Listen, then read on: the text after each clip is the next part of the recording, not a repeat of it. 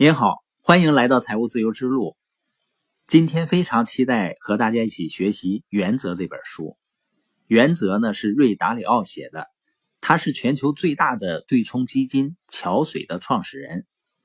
桥水呢现在位列美国最重要私营公司榜单第五位。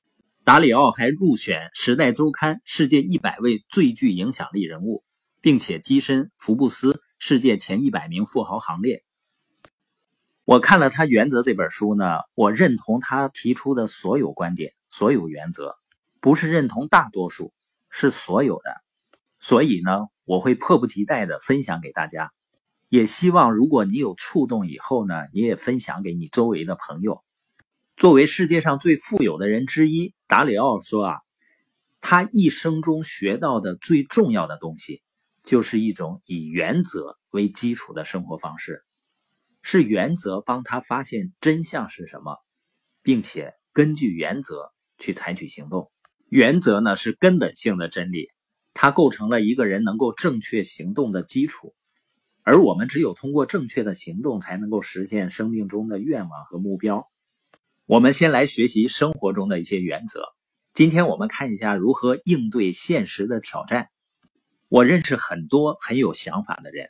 他们也渴望去实现财务自由，而当我跟他谈到设定目标和行动的话题的时候，他总是在谈他现实中所面对的各种各样的问题，比如没有时间啊，或者家里人的阻挠啊。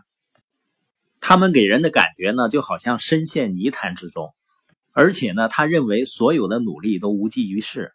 那真的是所谓的糟糕的现实阻碍了人们吗？不是的。有的人会遇到更严重的问题，但是他们解决了。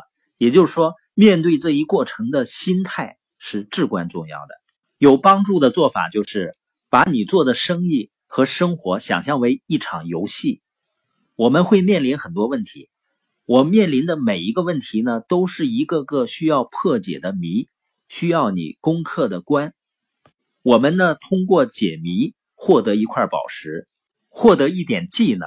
或者是呢一项原则，一些智慧，它能帮助我们在未来避免同样的问题。而我们不断收集这样的宝石，就能够提高我们的决策水平，提高我们解决问题的能力。这样呢，我们就能够进入更高一级的游戏。游戏呢变得更难。我们真正在玩游戏的时候，你肯定不会因为这个游戏很容易通过你去玩它。越难越有挑战呢，你才会觉得越刺激。那为什么有些人在通向财务自由的路上遇到挑战，他会走走停停呢？是因为人们在生意的游戏过程中呢，他会产生各种情绪，这些人呢，让这个情绪伤害到了自己。